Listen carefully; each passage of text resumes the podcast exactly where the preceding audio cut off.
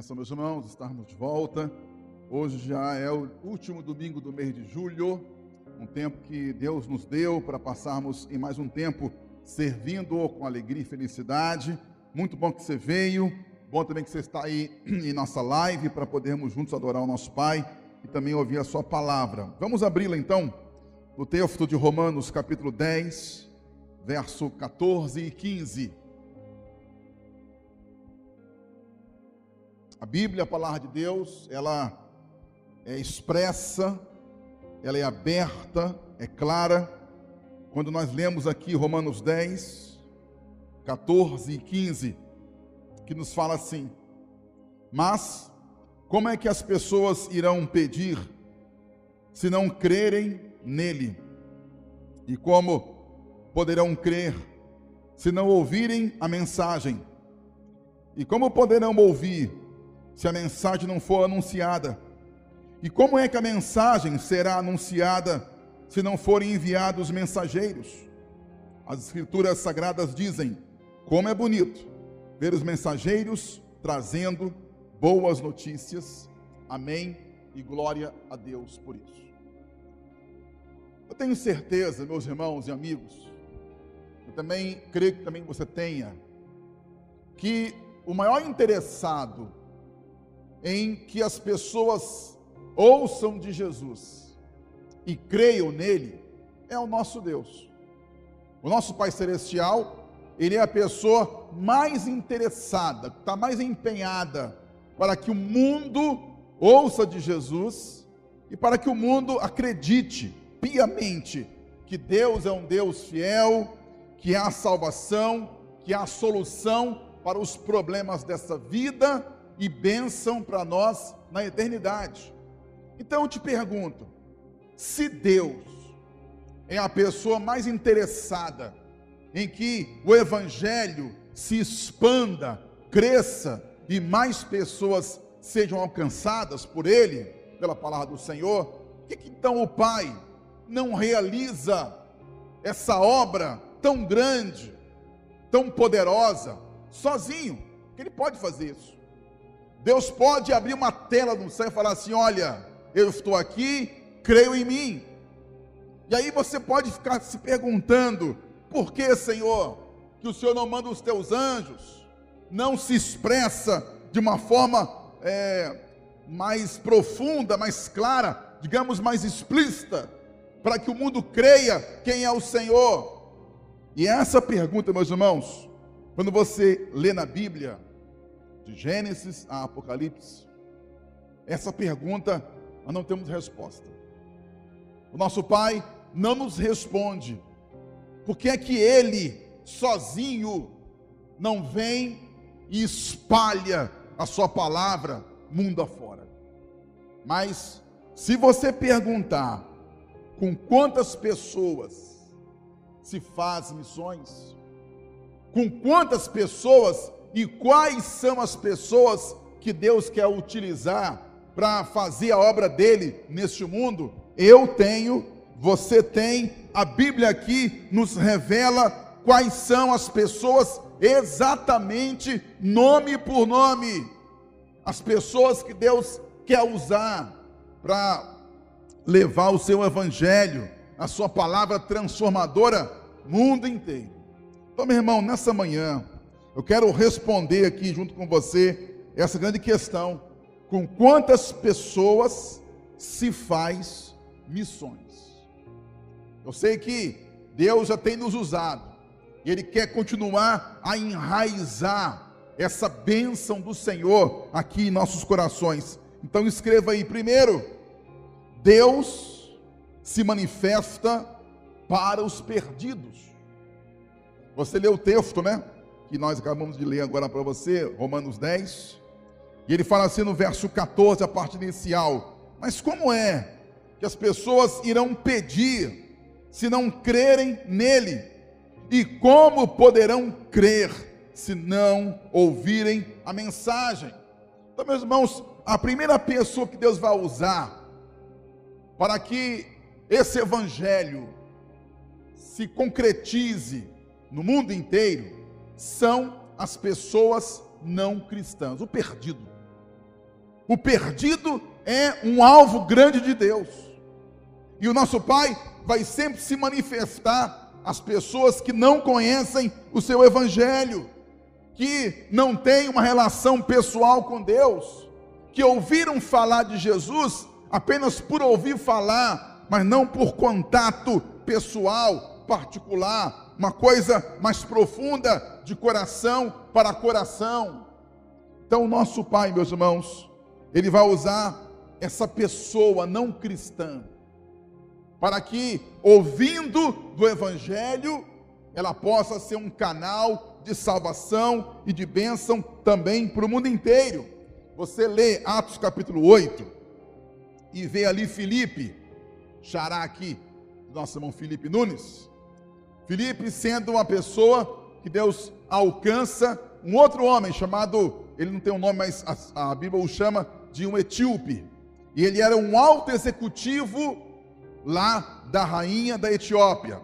Ele era o tesoureiro e o administrador geral daquele país. Aquele homem, meu irmão, ele era um judeu que não morava em Israel.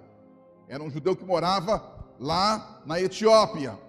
E aí ele vem para Jerusalém adorar a Deus, da sua perspectiva judaica. Ele vai até a Páscoa, celebra o Senhor e volta. Mas ele volta sem esperança.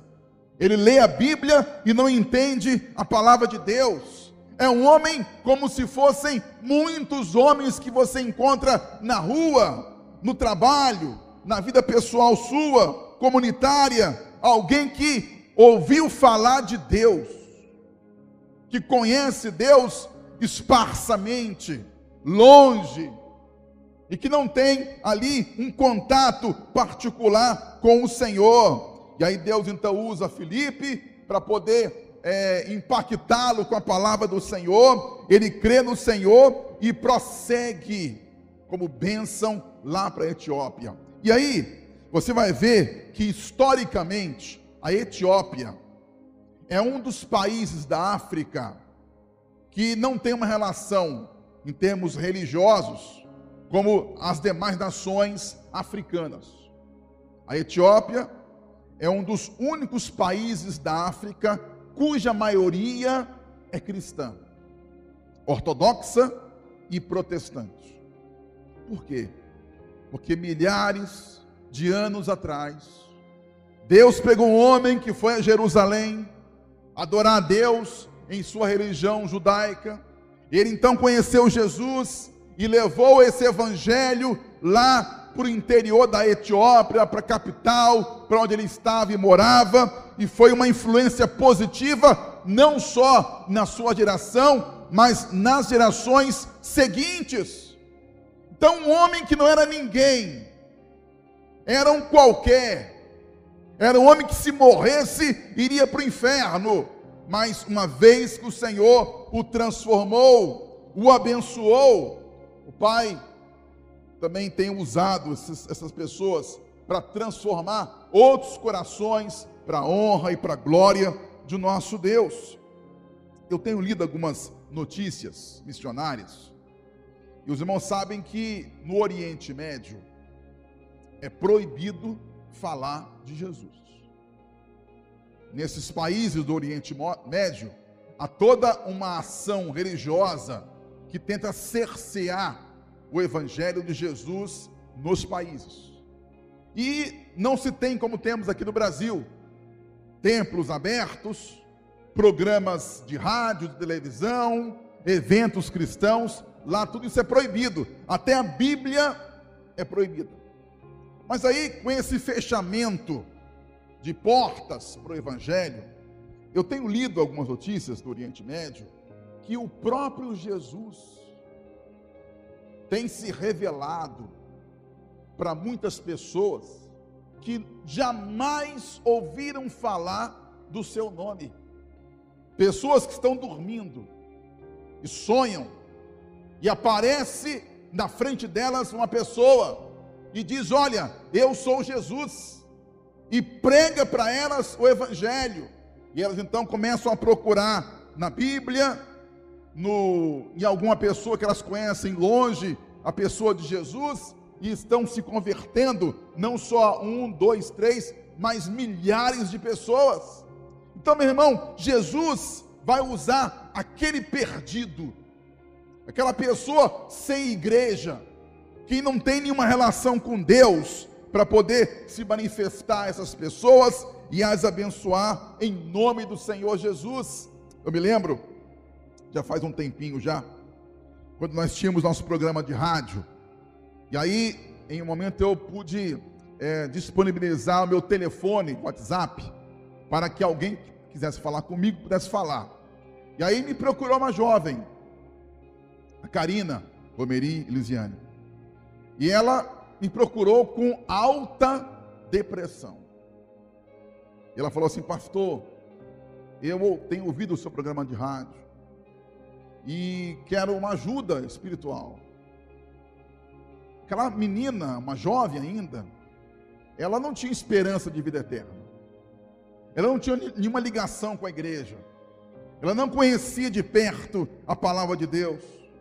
Mas ela foi conectada com o Senhor. O Pai se manifestou para ela.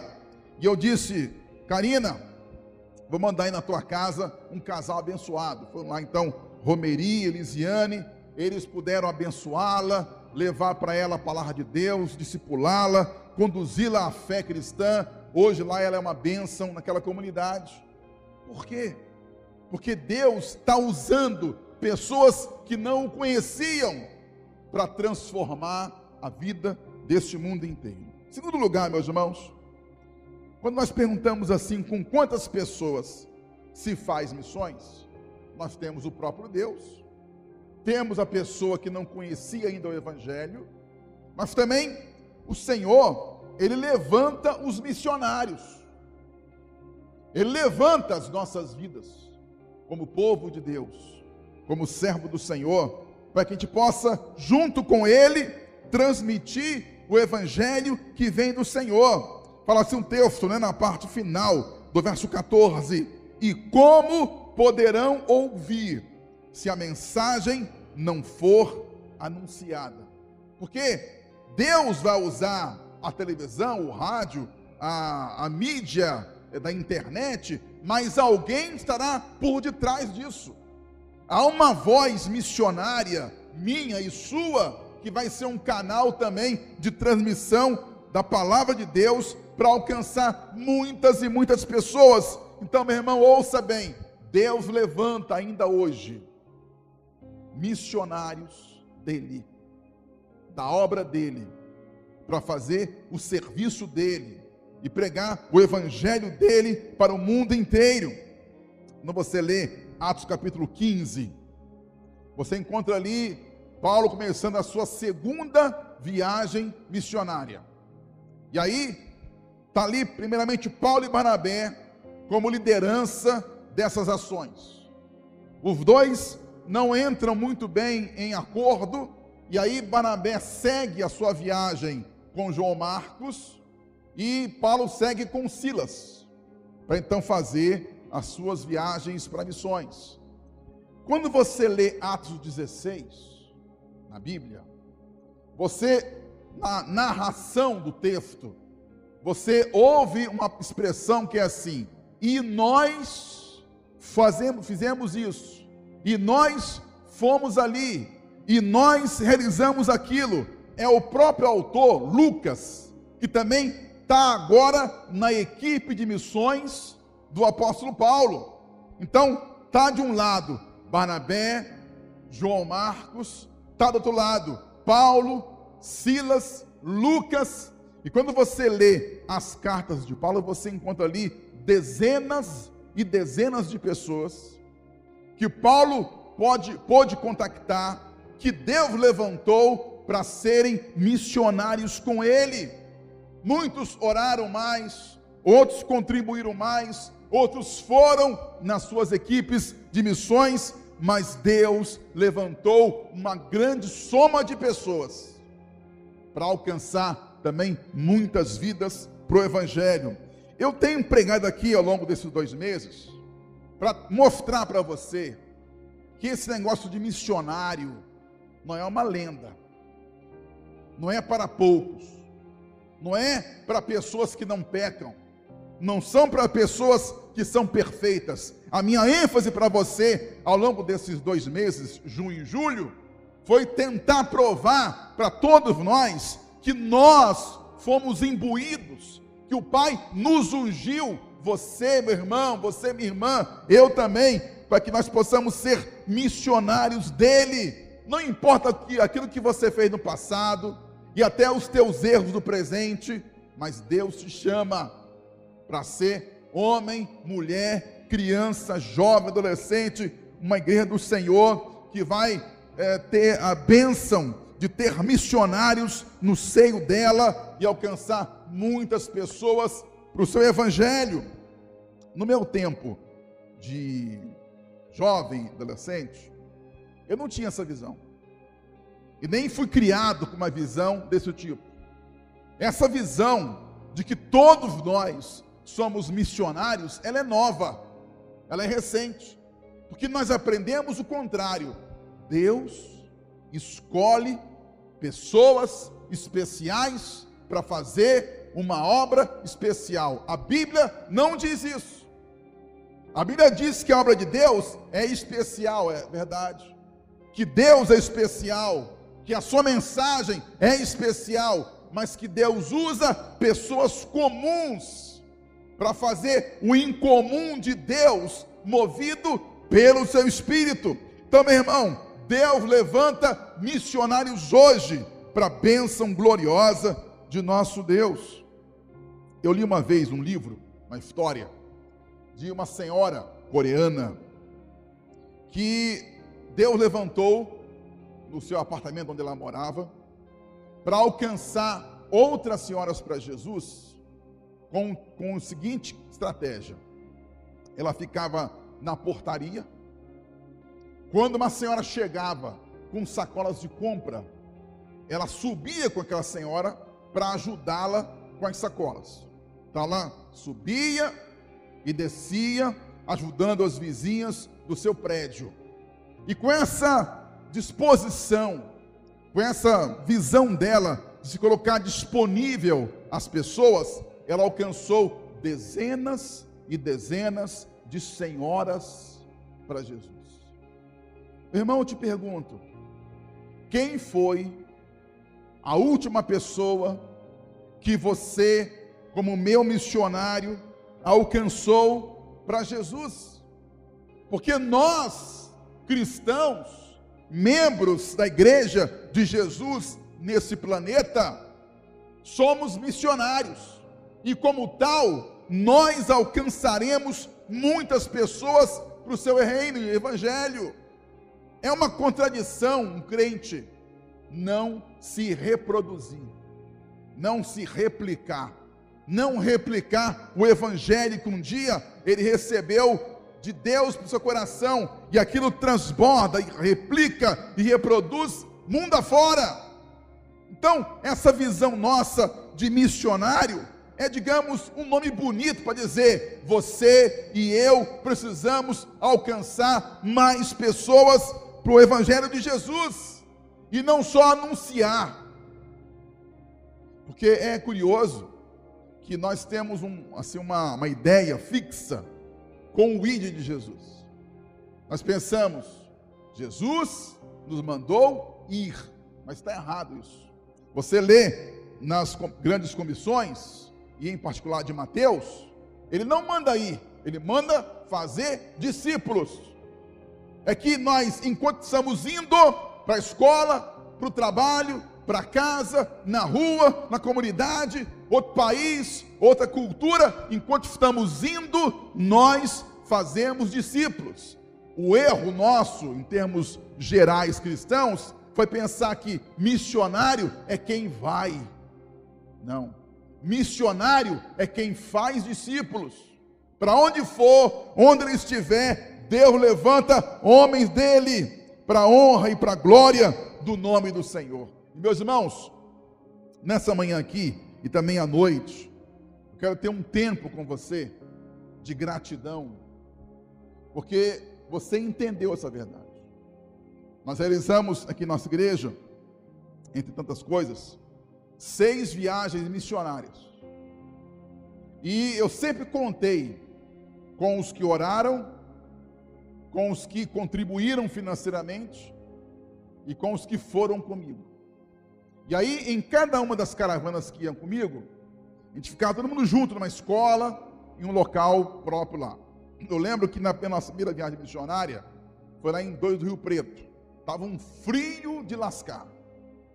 Deu um dia lá, uma madrugada, 6 graus, o que é nosso padrão aqui é Polo Norte, Polo Sul. E aí, eu lembro que o pastor, nosso, nosso irmão lá, pastor, muito querido meu, ele falou assim: Pastor, fica lá em casa. Lá em casa é mais confortável. Lá tem uma cama para você, um lugar especial para você, fica lá em casa. Mas eu preferi estar não só naquela viagem, mas também em todas elas, junto com a caravana, com os irmãos. Passando frio, às vezes um ambiente sujo.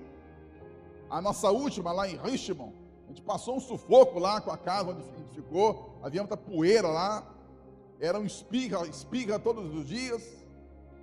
Mas é bom saber que nós temos em nossa igreja uma caravana, uma equipe, um grupo de irmãos, seja na Piba Multisite, seja nas viagens missionárias, seja nos dias de esperança, que são verdadeiros missionários de Deus, que compraram a briga de Jesus, que foram aonde ninguém quis ir, e enquanto nós fomos, nós fizemos discípulos, alcançamos pessoas do Senhor para honra e glória de nosso Deus. Meus irmãos, em último lugar, escreva aí. Uh, nós reconhecemos que Deus usa pessoas para fazer missões, e Ele vai alcançar o perdido, vai levantar missionários. Agora, em último lugar, Jesus convoca a igreja. Deus convoca a igreja dele. Ele não vai, não vai convocar uma ONG, uma associação, um partido político, uma sociedade secreta. Não. Deus vai convocar a sua igreja. Ele não vai chamar um governo para fazer isso. Não vai chamar uma agência missionária para fazer isso. Vai chamar a sua igreja. E aí o texto fala assim: olha, e como é que a mensagem será anunciada se não forem enviados mensageiros? As Escrituras Sagradas dizem: como é bonito ver os mensageiros trazendo boas notícias. Meus irmãos, é a igreja que envia, não é a junta de missões. Nós temos, enquanto denominação, algumas juntas missionárias, o que é uma benção, uma maravilha. Eu creio também nessa visão. Mas, fundamentalmente, quem envia missionários é a igreja local. Nós, enquanto igreja local, é que fazemos essa obra. Temos uma estrutura e glória a Deus por ela em termos de convenção, Deus usa, Deus abençoa, mas em termos bíblicos e reais, nós somos chamados, meus irmãos, por Jesus a irmos como igreja e a fazermos a sua vontade. Você lê Atos 13, está lá, a igreja em Antioquia. Não está ali uma convenção, não está ali uma entidade para-eclesiástica. Está ali uma igreja local. Iniciante, inclusive. E está lá, igreja de Antioquia, ela tem mestres, tem líderes, homens de Deus, e tem lá Paulo e Barnabé, que eram pessoas altamente capazes em termos administrativos, de liderança, dons de pregar a palavra do Senhor. Eles podiam pensar: não, nós não podemos abrir mão de Saulo, que agora é Paulo, Esse homem é gabaritado, ele tem doutorado em Bíblia, não podemos abrir mão dele. Mas diz a Bíblia que a igreja em Antioquia orou ao Senhor. E nessa oração, Deus escolheu Saulo, que era Paulo, e Barnabé, para poderem ir em fazer e cumprir a visão de alcançar pessoas através de missões. E com isso, meus irmãos, essa igreja, ela revelou que ela priorizou e aceitou missões como partida número um da obra de Deus neste mundo. Você pode pensar, ela é, fez menos que tinha que fazer? Não. Ela fez aquilo que o Pai convocou para ela fazer. Lá em Jerusalém, que tinha um grupo de pessoas muito maior, eram mais de 3 mil pessoas, depois quase 5 mil pessoas, e ali naquele tempo da Antioquia eram milhares de pessoas. Você não lê na Bíblia que em Jerusalém o Senhor chamou pessoas, não, mas em Antioquia, uma igreja iniciante, de forma comparativa com Jerusalém pequena, Deus colocou naquele coração daqueles irmãos a prioridade, e eles aceitaram o fato de que missões para eles começava a vida com o Senhor. Meus irmãos, eu lembro que eu participei de um projeto de missões na minha juventude, na minha igreja mãe. E foi um tempo assim interessante, porque a igreja passava por uma crise pastoral, espiritual e nos seus membros. Estava em crise. E aí veio lá uma ordem da denominação que nós tínhamos que fazer esse projeto. E o pessoal foi, abraçou o projeto. Mas aquele projeto de missões, no meio daquela crise da igreja, ele colocou a igreja de uma forma maravilhosa. Ele deu um, um, um baque na igreja. Pela primeira vez, os membros daquela igreja conheceram as raízes, as ruas, vielas, as mazelas, os problemas sociais do seu próprio bairro.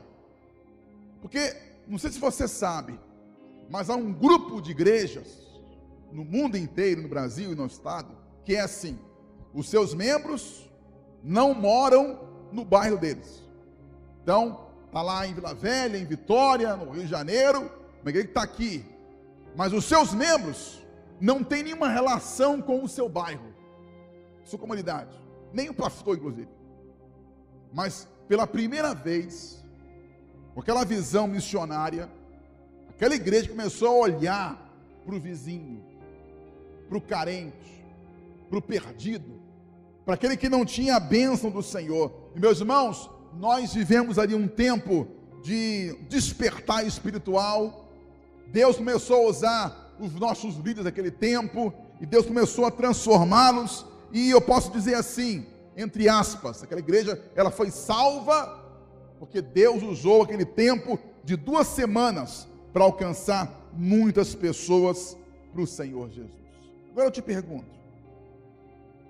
quantas orações, quantos recursos financeiros, quantas pessoas Deus tem usado em nossa igreja, na Piba Multisite, nas viagens missionárias, nos dias de esperança, muitas pessoas muitas orações, muitas, muitos bens materiais. Deus tem te usado, meu irmão. E aqui, nesse finalzinho de mensagem, eu quero estender para você a gratidão de nosso Deus, pela tua vida, pela tua liderança, pela tua oração, porque você contribui, porque você responde de forma positiva com essa obra você se parece, Piba, com Antioquia, que ouvindo a voz de Deus,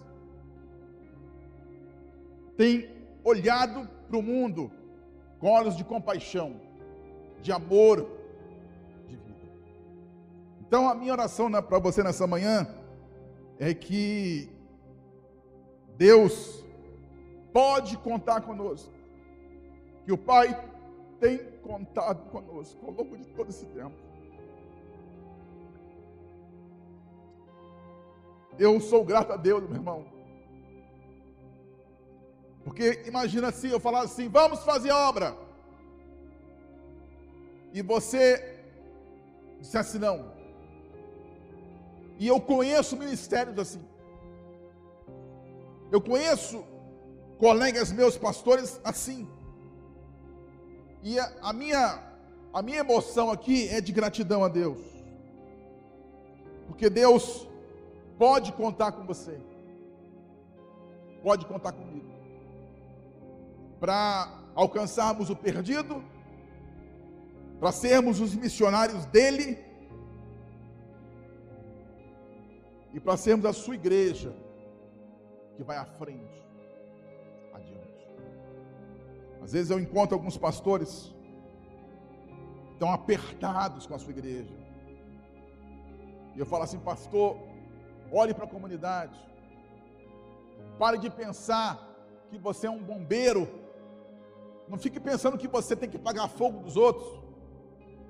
Você tem que ir à frente e servir a tua comunidade juntar a você gente salva, transformada, que tem ido com você e que pode ir com você na bênção do céu.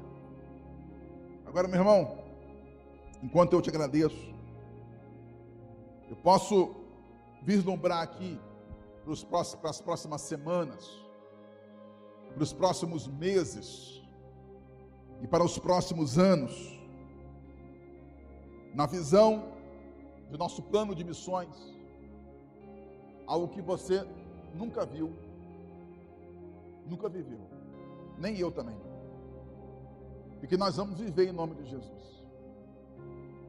Eu tenho não só esperança, mas convicção plena de que aquilo que nós até então temos vivenciado, que já é uma grande bênção, é maravilhoso. Nós estamos, meus irmãos, há anos-luz do que tem por aí no mundo, Evangelho. Mas o que o nosso Pai quer nos dar é ainda maior. Ele quer que nós possamos, nesse plano de missões, alargar nossa tenda aprofundar nossa visão, não só com a PIBA Nova Jerusalém, mas com os projetos que nós vamos realizar, pode ter certeza, o Senhor vai balançar essa cidade. Eu lembro que uma vez, quando a gente estava um dia desses de viagem de, de, de esperança, em 2018, num desses dias de esperança, um líder político, eu soube, que questionou a igreja. Ele perguntou: mas como é que pode a PIBA fazer o que está fazendo? O que está financiando esse pessoal?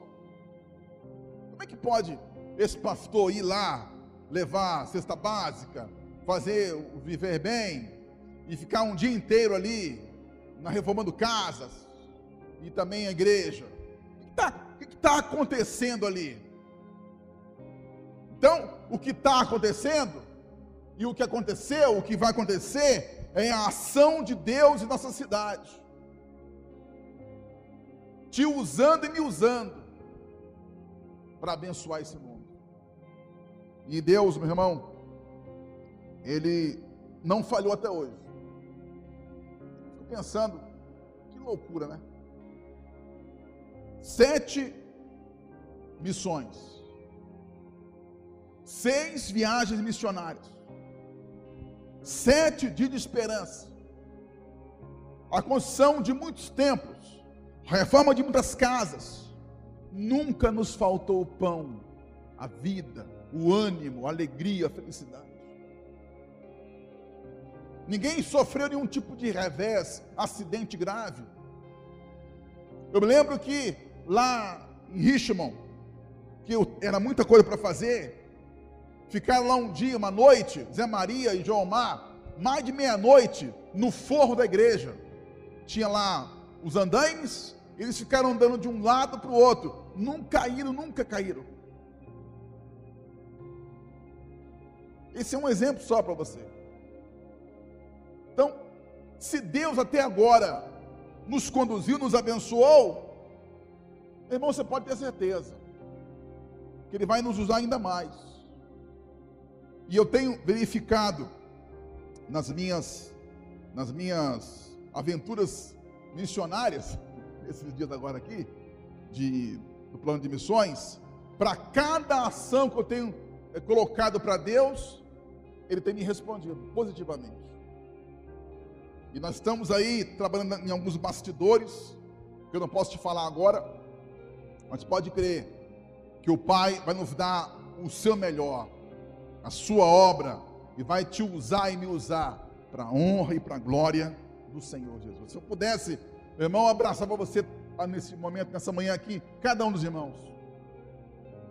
Nos abraçar forte, suava com você também, que também estou suando aqui e diria para você que você é um homem de Deus, uma mulher de Deus, alguém que ele pode contar, contar para fazer missões. Ele não vem e desce do céu, mas ele te escolheu a dedo para ser um canal de bênção, aqui no templo, em sua casa, para servir o nosso Pai e alcançar muitas pessoas no seu reino. Amém?